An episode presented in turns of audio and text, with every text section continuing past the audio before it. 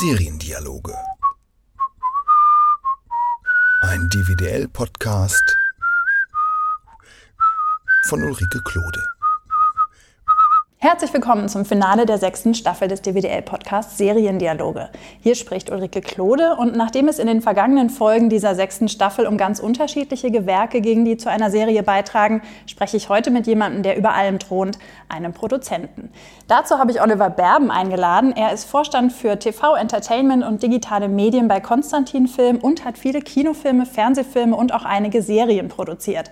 Eins seiner aktuellen Serienprojekte ist die Adaption des Bestsellerromans Das Parfum als sechsteilige Serie für ZDF Neo. Und gerade lief die Krimiserie Die Protokollantin im ZDF, die er ebenfalls produziert hat. Hallo Herr Berben, schön, dass Sie sich Zeit nehmen, über die Arbeit eines Produzenten zu reden. Schönen guten Tag, schön, dass ich da sein darf. Vielen Dank. Wenn Sie eine Jobbeschreibung für einen Produzenten machen sollten in einem Satz, wie würde dann dieser Satz lauten? Es gibt eine extrem gute Beschreibung, die habe ich mir mal vor, vor äh, ein paar Jahren ähm, aus, Liter aus, einem Literatur, aus einer Literaturzusammenfassung über das Filmemachen rausgeschrieben. Äh, allerdings muss ich sie schon wieder ad absurdum führen, weil sich mit dem stetig verändernden äh, medialen, mit der stetig verändernden medialen Landschaft sich auch die Aufgabe der Produzenten eigentlich ständig verändert. In einem Satz gebracht ist der Produzent derjenige, der ein Projekt von der kreativen Idee, äh, der Entwicklung die, dieser Idee, der Produktion bis hin zur Herausbringung und Vermarktung einer Serie, eines Films von A bis Z begleitet, teilweise selber ins Leben ruft oder eben die zuständigen kreativen und sonstigen Gewerke für eine solche Produktion zusammenbringt. Mhm. Und was sind die größten Herausforderungen im Job eines Produzenten? Die größte Herausforderung ist die Idee. Das okay. ist immer der kreative Teil. Ja.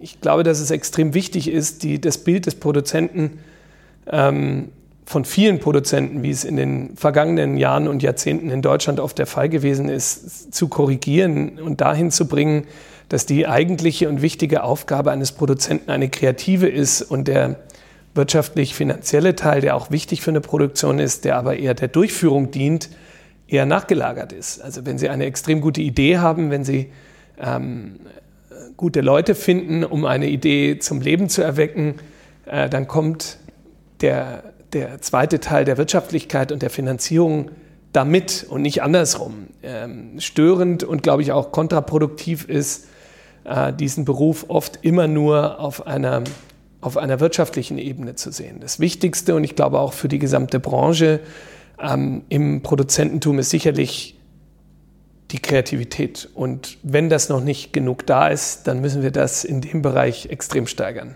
Und wie finden Sie so eine Idee? Das ist unterschiedlich. Die findet mich auch manchmal. Es ist gar nicht so, dass das immer nur die Aufgabe ist, ähm, aktiv das selber zu suchen. Ganz oft ist es eben auch so, dass sie herangetragen werden. Ganz oft ist es so, dass sie einen überfallen, dass sie ähm, eigentlich durch Zufälle drauf gestoßen werden, ob das äh, jetzt wie im Fall von Parfum ein Roman ist, was natürlich näher liegt, aber beispielsweise im, im, äh, äh im äh, bei der Protokollantin ist es völlig anders gewesen. Da saß ich mit einem einem großen Romanautor hier aus, aus Bayern, dem Friedrich Arni, zusammen bei einem Bier saßen wir zusammen und er erzählte mir, dass er gerade von der Recherchearbeit ähm, aus dem Polizeipräsidium in München gekommen ist und eine Frau kennengelernt hat, die ähm, auf die Rente zugegangen ist und sich ihr Leben lang damit beschäftigt hat, Verhöre und Verhörprotokolle abzutippen.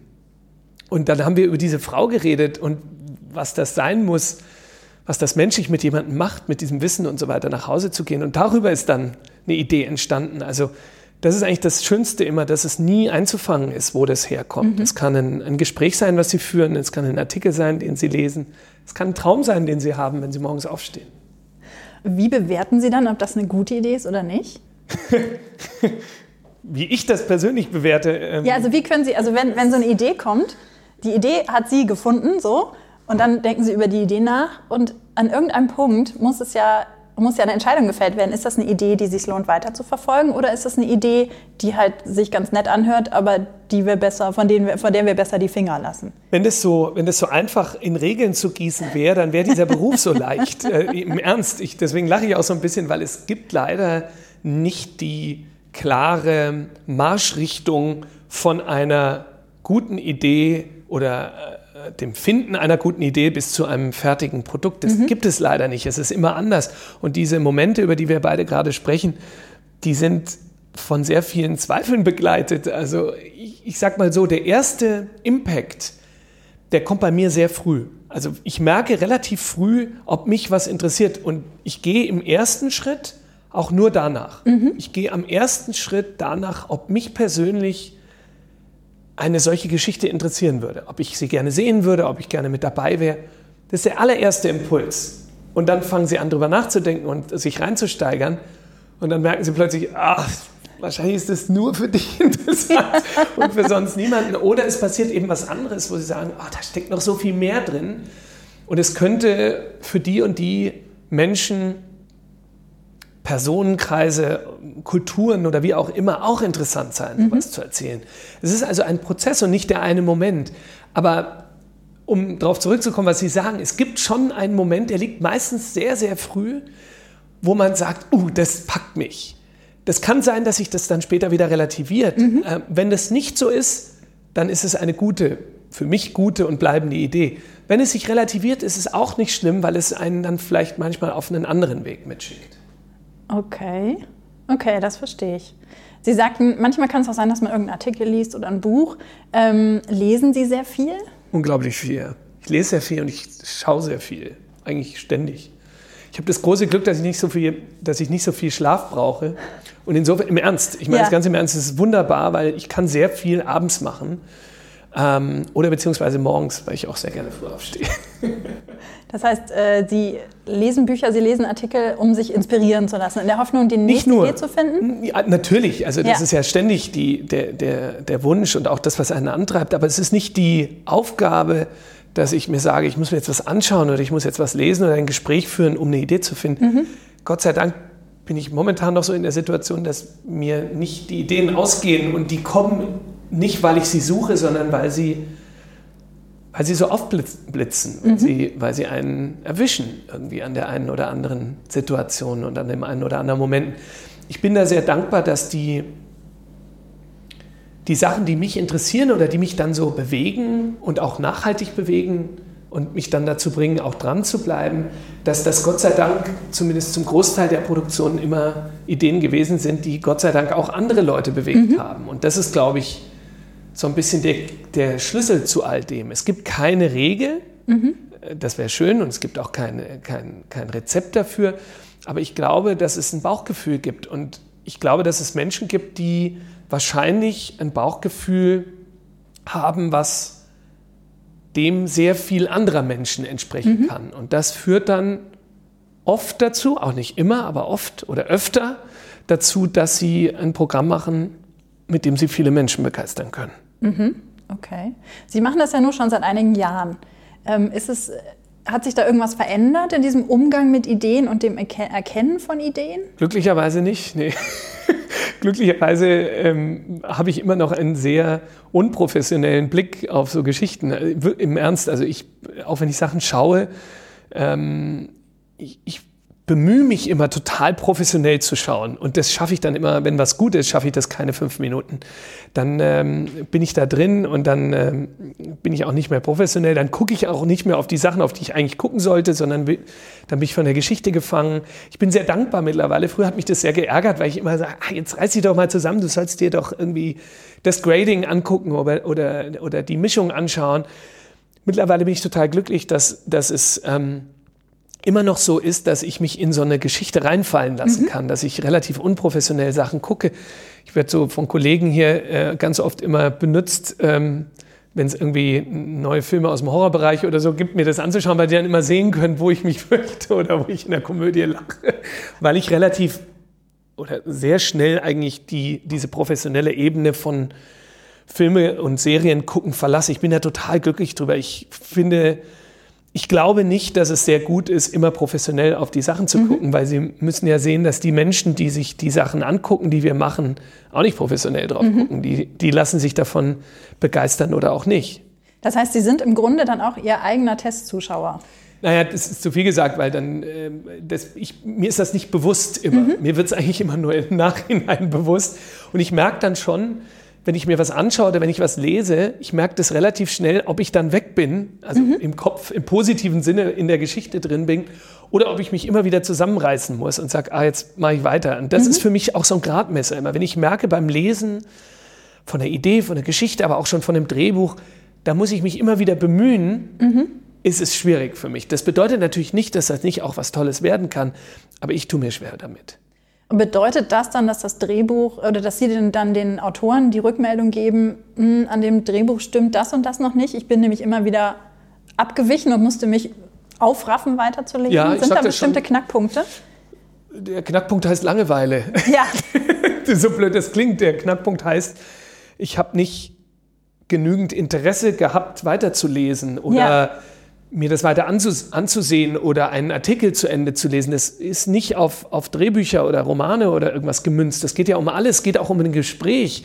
Sie merken auch in einem Gespräch auch relativ häufig, ach, weiß ich jetzt nicht, ob ich da jetzt noch Stunden weiterreden muss oder ob nicht eigentlich alles gesagt ist oder ob mich das einfach nicht interessiert, worum diese Unterhaltung geht.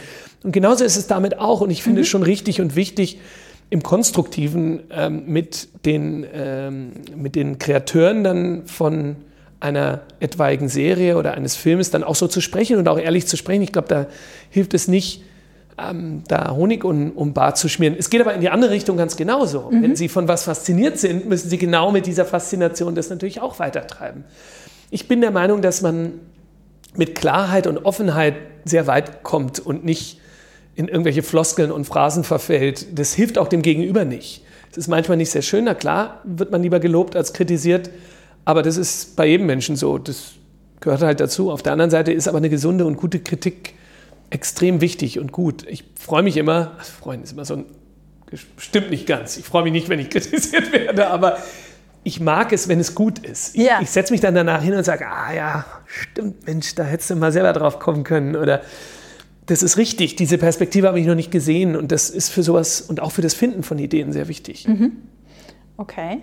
Ähm, Sie haben eben gesagt, äh, der kreative Part ist total wichtig. Das Finden der Idee, da haben wir jetzt ein bisschen drüber geredet. Aber der finanzielle Aspekt ist ja für einen Produzenten eben auch ganz wichtig. Wie kalkuliert man, wie viel Geld man für eine Serienproduktion braucht? Der finanzielle Teil von sowas ist wichtig, ja, aber er ist nur Mittel zum Zweck. Ich finde, der sollte gar keinen Platz in so einem Gespräch haben. Im Ernst, das ist, das, die, die, die, das ist auch in der Presse immer so, die Sichtweise auf Produzenten und auch auf das Produzieren von Filmen immer mit einem finanziellen Aspekt gleichzusetzen. Jeder Beruf, den Sie, mhm. jeden Beruf, den Sie ausführen, jedes materielle oder nicht materielle Wirtschaftsgut, was Sie erstellen, braucht Geld dafür. Das mhm. ist im Film nicht anders. Aber das ist als Mittel zum Zweck. Es geht nicht darum. Das ist mir total klar. Nee, es ist aber nicht total klar. Das sagen immer alle, aber es ist nicht total klar, weil lustigerweise ist es die erste Frage, die Produzenten immer gestellt wird das hat, das ist schön und es ist wichtig, mhm. müssen wir machen, mhm. ist aber nur ein Muss, ist nicht das Tolle, ist nicht das Finden, ist nicht das Entwickeln von Ideen. Wie viel was kostet, dafür gibt es ganz viele Leute, die das später machen können. Das macht doch nicht der Produzent, der setzt sich doch dann nicht hin und sagt, jetzt muss ich mal gucken, was kostet das Auto, dafür gibt es Herstellungsleitungen, Produktionsleiter und so weiter. Das sind ganz viele Gewerke, die in, einem, in einer Produktion zusammenkommen mhm. und die dann das Große und Ganze zum Laufen bringen. Die Aber das dann für Sie berechnen, damit Sie wissen, für, nicht für mich, für alle. Also auch ein Regisseur, auch ein Kostümbildner, auch ein Ausstatter braucht das Geld, um arbeiten zu können. Der macht das nicht für mich, der macht das für dieses Projekt, für die Produktion. Aber das ist kein wesentlicher Bestandteil von ähm, dem Kreieren von Serien. Das ist ein Mittel vom Zweck. Okay. Also wir haben, ein das Mittel, zum Zweck. Also wir haben das, das Mittel zum Zweck jetzt erreicht. Also wir wissen ungefähr, wie hoch die Summe sein muss.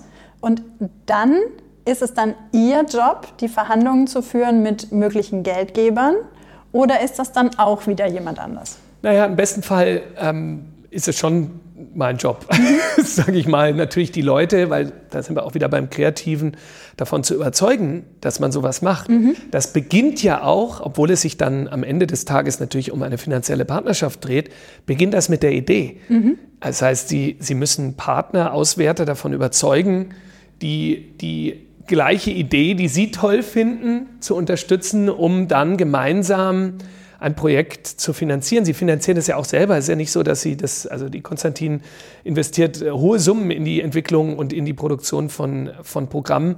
Aber sie braucht natürlich auch Partner dafür, wie Filmförderungen, wie, wie Auswerter. Im Kinobereich machen wir das selber. Im Fernsehbereich sind es die klassischen Sender. Im Streamingbereich sind es die die Streaming-Unternehmen im Pay-Bereich, die Pays. Es gibt so unheimlich viele Partner, die man Gott sei Dank heutzutage mhm. für so ein Projekt gewinnen kann und auch muss. Und da, auch hier steht am Anfang die kreative Idee, weil sie werden niemanden nur mit Zahlen überzeugen. Sie werden sie als erstes mit einer guten Idee überzeugen. Ähm, es gibt Ausnahmen, das sind Investoren. Mhm. Da geht es um eine Investition. Das ist wie in anderen Bereichen auch. Da geht es um das nackte Zahlenwerk. Aber auch sind, das sind völlig eigene Menschen, die sich darum kümmern und die das machen.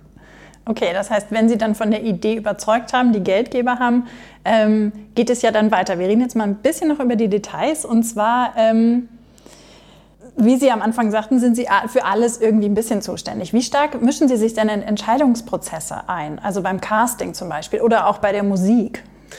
Grundsätzlich, äh, Sie haben jetzt gerade gesagt, ein Produzent ist für alles irgendwie ein bisschen zuständig. Das weiß ich nicht, ob ich das unterschreiben kann. Nee, finde ich nicht. Ein Produzent ist dafür verantwortlich, mhm. nicht zuständig, sondern verantwortlich, dass er eine Gruppe von Menschen zuzüglich zu dieser Idee oder mit dieser Idee zusammenbringt. Ob die von ihm, von anderen kommt, spielt dabei gar keine Rolle, sondern ein kreatives Team und Zusammenspiel hinzubekommen, was extrem gut mit dieser Idee harmoniert und wie mhm. man sie verwirklichen kann genauso wie jeder andere ähm, Player in einem solchen ähm, Konstrukt ist es aber auch wichtig, dass jeder seine Verantwortlichkeiten in den einzelnen Bereichen kennt. Es macht keinen Sinn, wenn der Produzent am Ende des Tages jede einzelnen Gewerk, weil Sie jetzt gerade gefragt haben, Musik, Casting und so weiter, alles vorgeben muss. Ich kenne das auch so nicht. Das ist eine Teamarbeit, in denen Dinge gemeinsam entstehen. Es ist ja,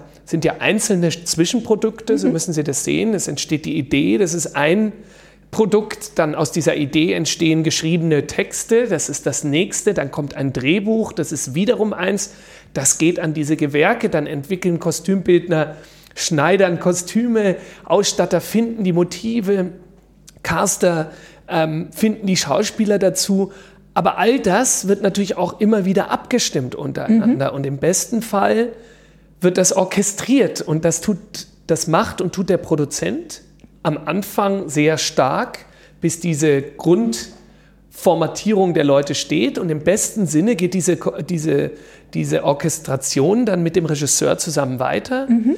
Aber es ist immer ein Zusammenspiel aus allem und nie dieses Bild, dass immer einer hinkommt und sagt, ja, das wird uns so, so und so gemacht, das ist, ich weiß nicht, wo das herkommt, wahrscheinlich aus, eine, aus den 70er Jahren noch oder so, das existiert so eigentlich nicht und übrigens auch nicht im Regiebereich. Die Regisseure, mit denen wir arbeiten, die wir kennen, sind unheimlich starke und großartige Teamworker, mhm. die genau wissen, dass sie umso besser sind, umso bessere Leute sie um sich scharen und das gemeinsam machen. Es ist ein hierarchischer Beruf, das stimmt weil es natürlich am Ende des Tages, daher das Wort von mir, orchestriert werden muss. Es muss natürlich dann sich auch umsetzen. Und diese Umsetzung, das stimmt, die funktioniert durch klare hierarchische Strukturen, mhm. die aber sozusagen nicht geordert werden, sondern die entstehen im gegenseitigen Einverständnis, wenn ich mich ausdrücke richtig. Okay, das heißt, Sie sind eher so, also weil Sie orchestrieren sagen, der Dirigent ja, man Weil ist es auch nicht alleine. Man ja, ist nicht okay. alleine ein Dirigent, sondern man gibt diesen Stab ab und kriegt ihn wieder zurück. Und das ist eine, das ist eine Arbeit von vielen Menschen, mhm. die in einem sehr guten Fall perfekt harmonieren. Ein mhm. Orchester ist deswegen das perfekte Beispiel dafür. Da würden Sie doch auch nicht sagen, ja, nur der, äh, nur die erste Geige ist wichtig oder nur der Dirigent ist mhm. wichtig. Das funktioniert deswegen so gut, weil die alle miteinander harmonieren. Mhm. Und natürlich gibt jemand den Takt an, aber manchmal gibt auch die Tuba den Takt an und manchmal gibt auch äh, ähm, äh, die, die Violine den Takt an. Und das ist auch wichtig und richtig so. Und mhm. in einem guten Konstrukt harmoniert es. Und wenn das Konstrukt nicht gut ist, dann klingt es eben auch nicht gut. Okay, dann das heißt, wenn das Konstrukt nicht gut ist, haben Sie als Produzent vorher was falsch gemacht, wenn ich das jetzt richtig verstanden habe? Ja, In der Auswahl der Leute. Ja, zumindest ist es, Ja. Äh, ja, das würde ich schon immer klar als meine Verantwortung sehen, dass man, äh, das kann trotzdem schiefgehen und auch nicht bösartig gewollt, sondern weil man einfach sich getäuscht hat oder weil man vielleicht auch den falschen Eindruck von jemandem oder von einer Idee hatte. Das kann passieren, ja, das ist richtig und die Verantwortung muss man auch übernehmen und man muss dann, man muss natürlich auch, wenn man es sieht und kann, eingreifen. Das stimmt. Okay, das heißt, ähm, habe ich das jetzt richtig verstanden? Also beim, wenn wir es jetzt nochmal runterbrechen auf Casting und Musik, beim Casting-Prozess an sich sind Sie nicht unbedingt dabei. Sie sind in Sie allen Prozessen dabei. Sie, Sie haben das nicht ganz richtig Okay, dann- nachvollzogen, dann muss ich ich nochmal sagen. Sie sind in allen Prozessen dabei. Ja. Es ist nur nicht so, dass ein Produzent irgendwo hinkommt und sagt, der und der spielt es jetzt und der und der macht es jetzt. Das ist eine, das ist diese Form der Produktion gibt es nicht. Das ist ein Zusammenspiel Ja. und ein kommunikatives Miteinander und daraus entsteht die gesamte Produktion. Und genauso ist es beim Casting, um auf das Beispiel zurückzukommen. Da haben Sie ein Ensemble, was vorgegeben ist durch eine Geschichte. Dann nehmen Sie sich im besten Fall ein Casting dazu. Vielleicht haben Sie auch schon eigene Ideen. Vielleicht gibt es Ideen, die Sie gemeinsam mit dem Regisseur besprochen haben oder auch nicht. Und dann kommen durch, durch, durch einen Caster, durch eine Casterin großartige neue Ideen, auf die man noch gar nicht gekommen ist, dazu. Und dann sagt man, Mensch, so habe ich das ja noch gar nicht gesehen. Ich muss das so dieser Prozess des Filmemachens ist ein kreativer, der ist nicht einzufangen in einzelne klare, äh, immer wiederkehrende gleiche Prozesse. Das versucht man immer und das muss man auch versuchen, weil sonst bricht ja Chaos aus. Aber das Schöne daran ist, dass das natürlich bei jedem Projekt anders ist. Man geht schon diese gleichen Schritte, man geht am Anfang dahin, dann spricht man mit einem Casting und dann äh, äh, entscheidet man sich für den einen oder anderen. Aber es, es ist nie gleich und es ist immer anders, wie diese Entscheidungen auch zustande kommen. Okay, ich glaube, jetzt habe ich es verstanden. aber ich sage natürlich schon, natürlich ist es so, wenn Sie diese Idee von Anfang an stark verfolgt haben, dann ist es auch richtig, für Sachen zu kämpfen und auch zu sagen, nein, lass uns bitte nochmal bei Null ansetzen oder lass uns das bitte nochmal gemeinsam anschauen. Was nicht funktioniert, meiner Meinung nach, sind irgendwelche Befehle rauszugeben. Das funktioniert nicht, weil, jetzt komme ich zurück auf das Orchester, das muss ja bei allen funktionieren. Und das hilft also nichts, wenn ich sage, der muss das jetzt machen und der Regisseur sagt, ich kann mit dem nicht arbeiten. Das führt Ja. zu nichts. Ja. Oder führt auf jeden Fall nicht zu einem guten Ergebnis. Aber es kann sehr wohl sein, dass man unterschiedlicher Meinung ist und jemanden aber auch überzeugt. Ich habe das so oft gehabt, dass äh, ich einem Regisseur gesagt habe, guck dir, guck dir doch den oder die Schauspielerin mal an und er am Anfang oder sie am Anfang gar nicht sicher war und dann er oder sie danach zu mir gekommen ist und gesagt, ach, wie toll, dass ich das kennengelernt habe. Und umgekehrt, wo mir ne, ne, ein Cast vorgeschlagen wurde, wo ich gesagt habe, das kannst du doch nicht ernst meinen. Und danach bin ich hingegangen und gesagt, ich bin so blöd gewesen, das ist perfekt gewesen. Man muss es genauso machen. Und das meine ich damit. Man, man muss sich das, man muss da offen für bleiben. Wenn Sie, wenn Sie meinen, immer alles zu wissen, ist, glaube ich, der richtige Zeitpunkt abzudanken von diesem Berufsstand. Okay. Sind Sie beim Dreh dabei, hin und wieder? Ja, aber nicht, eigentlich nicht gerne. Ähm, Ich glaube, dass es extrem wichtig ist, dass der Regisseur seinen Drehort macht. Das ist wichtig, weil äh, es bringt, glaube ich, nicht so viel, wenn von allen Seiten auf die Leute dann immer eingeredet wird. Ich bin schon dafür, weil es so schwierig ist, so eine Koordination hinzubekommen, dass man gerade in diesem, in diesem Dreieck Regie, Produktion, Autor eine sehr gute Vorarbeit leistet, gemeinsam, um dann, wenn es an die Produktion geht, möglichst wenig, es geht nicht immer, aber möglichst wenig Unklarheiten für das restliche Team noch übrig zu lassen. Weil es passiert noch genug auf dem Weg. Es passieren genügend Sachen, die unvorhersehbar sind und die äh, alles, was sie sich irgendwie gedacht haben, wieder in Frage stellen. Und dann muss man, umso besser man dann eben vorbereitet ist, umso besser kann man dann auf solche schwierigen Situationen eingehen. Und ich persönlich glaube sehr daran, dass man einen Großteil der Sachen im Vorfeld klärt und gemeinsam regelt und dass dann beim Dreh, beim laufenden Dreh, der Regisseur ähm, das umsetzt. Natürlich, wenn der Wunsch da ist oder auch die Pflicht da ist, ist man da. Sie sagten gerade, wenn es dann schwierige Situationen gibt und von denen gibt es dann noch genug. Was ist denn so ein Beispiel für eine schwierige Situation? Boah, da könnte ich jetzt anfangen und äh, ihnen unglaublich viele Sachen erzählen, weil das Problem an diesen unvorhersehbaren, schwierigen Situationen ist ja meistens, dass sie unvorhersehbar sind. Also wenn es die Listen gäbe, welche es sind, äh, dann kann man die durchgehen. Das tut man auch. Und dann gibt es natürlich man, die, von denen man weiß, dass es sie gibt, man sie aber nicht vorherbestimmen kann, mhm. wie weiß ich nicht, Wetter oder wie auch immer. Aber ganz oft, ich probiere es mal äh, in eine andere Richtung zu treiben, nämlich ganz oft sind es ja auch Dinge, die kreativ bezogen sind. Ganz oft merken sie im Verlauf, dass eine Figur oder auch eine Abfolge, eine, ein Plot einer Geschichte vielleicht doch einen anderen Weg nimmt, weil sich das so ergibt, weil ein Schauspieler nochmal einen anderen Vorstoß mit reinbringt, weil man merkt, dass durch ein Motiv sich was verändert hat. Also ich will das gar nicht immer, wollte ich gerade sagen, auf so schlimme Sachen mhm ähm, äh, äh, hiefen, wie zum Beispiel, äh, es fängt halt an zu regnen und sie können nicht mehr, weiß ich, ne, ne, weiß ich nicht, eine Szene drehen, die eigentlich im, in der Sonne spielen soll. Das ist ja offensichtlich, dass man dann irgendwie reagieren muss und so. Aber oft sind es eben auch kreative Sachen, die sich verändern, weil man ja von einer theoretischen Phase in eine praktische kommt. Am Anfang denkt man sich das alles aus, dann schreibt man das hin, äh, bearbeitet das gemeinsam, aber das sind immer noch Vorstellungen. Und dann sind da die Leute. Dann stehen die da in ihren Kostümen, mit der Maske, mit den Haaren, in dem Motiv. Und plötzlich ist was anders. Und es ist aber nicht schlecht, es ist einfach nur anders. Und mhm. sie müssen reagieren. Und für diese unvorhersehbaren Sachen muss man sich eine Offenheit behalten.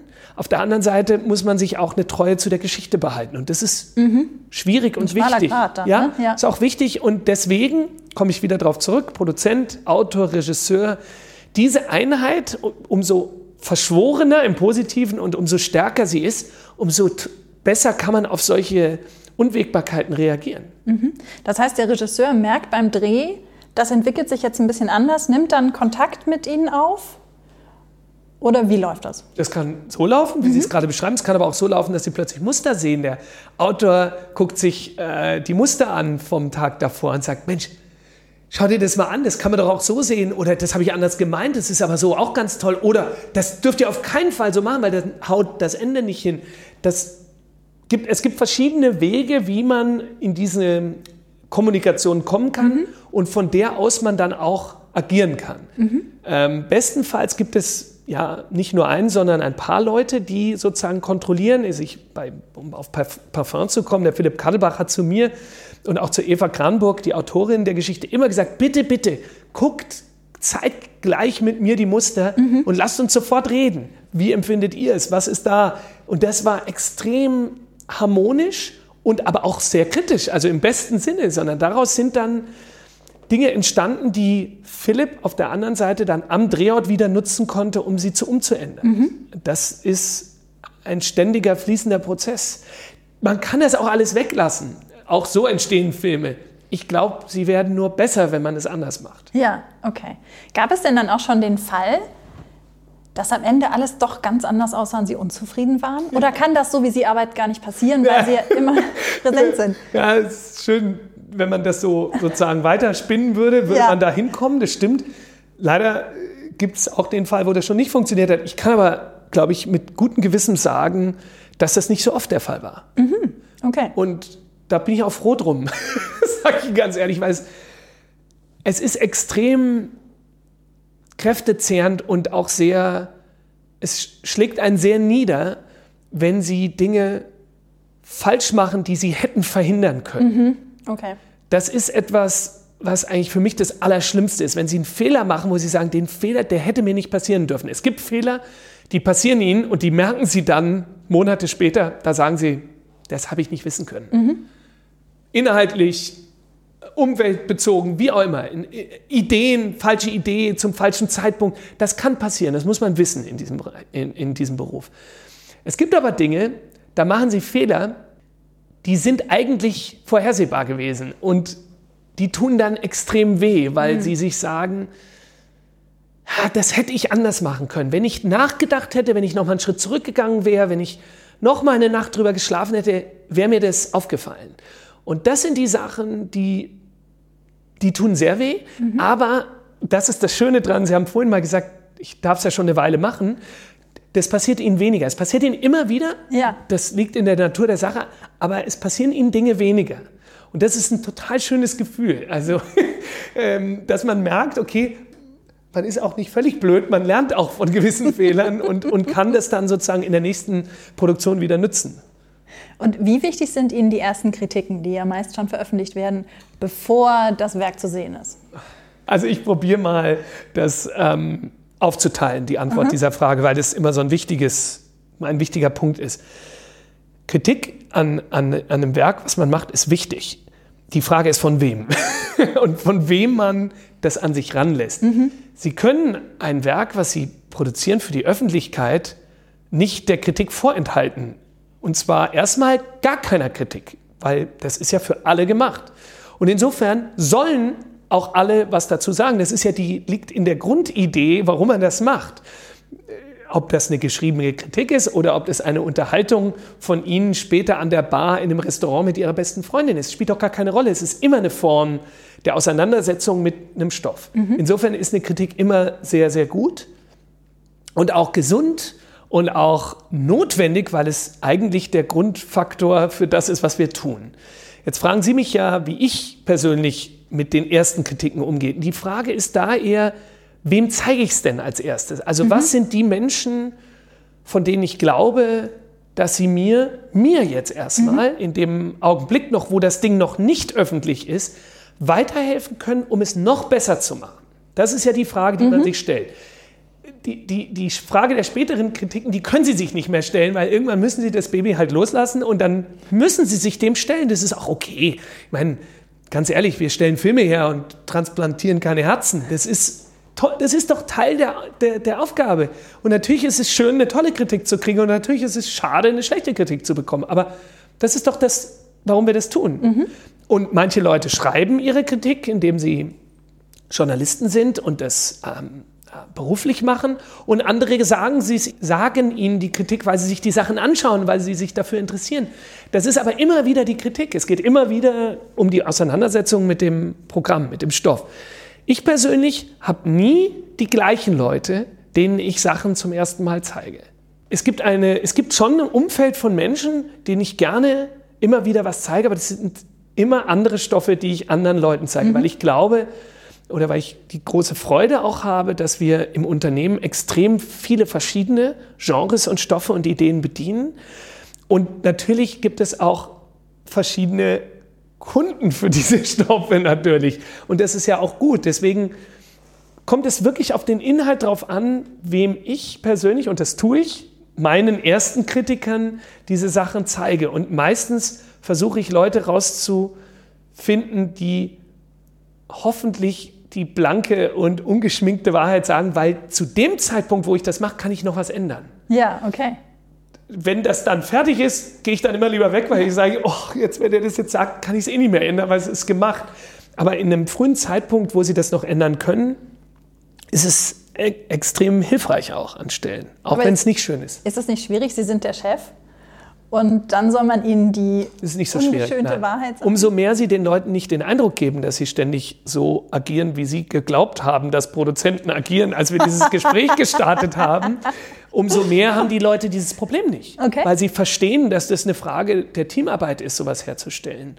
Und übrigens müssen sie ja auch nicht immer nur Leute aus ihrem Arbeitsumfeld fragen. Das Schöne ist ja, wenn sie mal in die in die Umwelt so von, äh, von, von, einem, von einem selber reingehen, das ist ganz wunderbar. Also ich habe schon ein paar sehr gute, enge Freunde, die interessiert es überhaupt nicht, was ich mache. Und äh, die sagen mir boah, teilweise echt relativ harsch ins Gesicht, was sie von Sachen halten. Nicht böshaft, sondern einfach oh, du, das, was hast du da wieder gemacht? Da, da habe ich ja keine einzige Folge überstanden und so weiter. Die sagen das total ehrlich raus. Und ich kann dann schon oft einschätzen, ist das was, weil das für die gar nicht gemacht war? Meistens Jungs. Mhm. Oder ist das was, äh, wo ich sagen muss, oh, das war aber genau für die gemacht und das hat die nicht erwischt. Das ist blöd dann. Mhm. Also nein, antworte ich Ihnen schon mit, ich weiß schon relativ genau, ob jemand nur was sagt, weil man in einer bestimmten Position ist oder nicht. Aber das kann man irgendwann dann auch abschätzen, mhm. nach ein paar Jahren, wenn man den Beruf macht, finde ich. Wie viele Projekte haben Sie denn gleichzeitig, die Sie produzieren? Naja, das ist ein bisschen schwierig zu sagen, weil die, die Konstantin selber produziert im, im Fernsehbereich mit allem zusammengenommen im Jahr zwischen 2.000 und 3.000 Stunden mhm. Programm. ähm, im, im TV-Bereich und äh, durch alle Sachen hindurch. Da ist ähm, die Konstantin Entertainment mit dem großen Daily-Programm mit dabei und High-End-Serien wie, wie das Parfum äh, oder, oder ähm, Shadowhunters in Amerika. Da, da gibt es keinen, es gibt nicht das eine oder andere Projekt, was man immer nur nach vorne stellen kann. Es ist eine extrem große, große Vielfalt, die entsteht. Wir haben einen, wie ich finde, großartigen und wunderbaren Stamm von zwischen 40 und 50 Producern und Produzenten, die in allen Bereichen arbeiten, von der Daily wie der Mr. Horn bis äh, äh, hin zu, weiß ich nicht, Kroatien-Krimis oder ähm, äh, Tatorten oder eben äh, Freitagabend-Krimis für das ZDF. Äh, es gibt da nie nur das eine Projekt, an dem man dran ist. Mhm. Ich versuche mich so zu sehen, dass ich den Produzenten, die bei uns arbeiten, die größtmöglichste Unterstützung sein kann. Ähm, wann immer es hoffentlich Punkte gibt, an denen die mich brauchen können, rufen sie mich hoffentlich an. Das ist so, was ich mir wünschen würde. Und insofern habe ich ähm, viele Projekte, wo ich nicht im direkten mit was zu tun habe, aber extrem viel mit den Produzenten zu tun mhm. habe. Und es gibt andersrum wieder Projekte, die auch produzentisch von mir mit betreut werden. Es ist sehr unterschiedlich und das ist auch ein wichtiger Faktor für uns, dass wir da eine relativ starke und große Offenheit hier wieder dem kreativen Produzenten immer lassen, weil wir glauben, dass so am meisten unterschiedliches und hoffentlich auch qualitativ hochwertiges Programm rauskommt. Und Sie persönlich, produzieren Sie lieber Serien oder Mehrteiler, was man ja im Englischen als Miniseries bezeichnen mhm. würde, ähm, oder Filme? Oder hängt das von der Idee ab? Ja, ich jetzt, hätte ich jetzt wahrscheinlich gesagt als Antwort darauf, wobei ich schon Ihnen ehrlich sage, dass ich Serien und Mehrteiler extrem liebe. Ja? Das liegt einfach daran, dass ich sie persönlich sehr mag. Ich gucke sie gerne äh, oder Miniserien.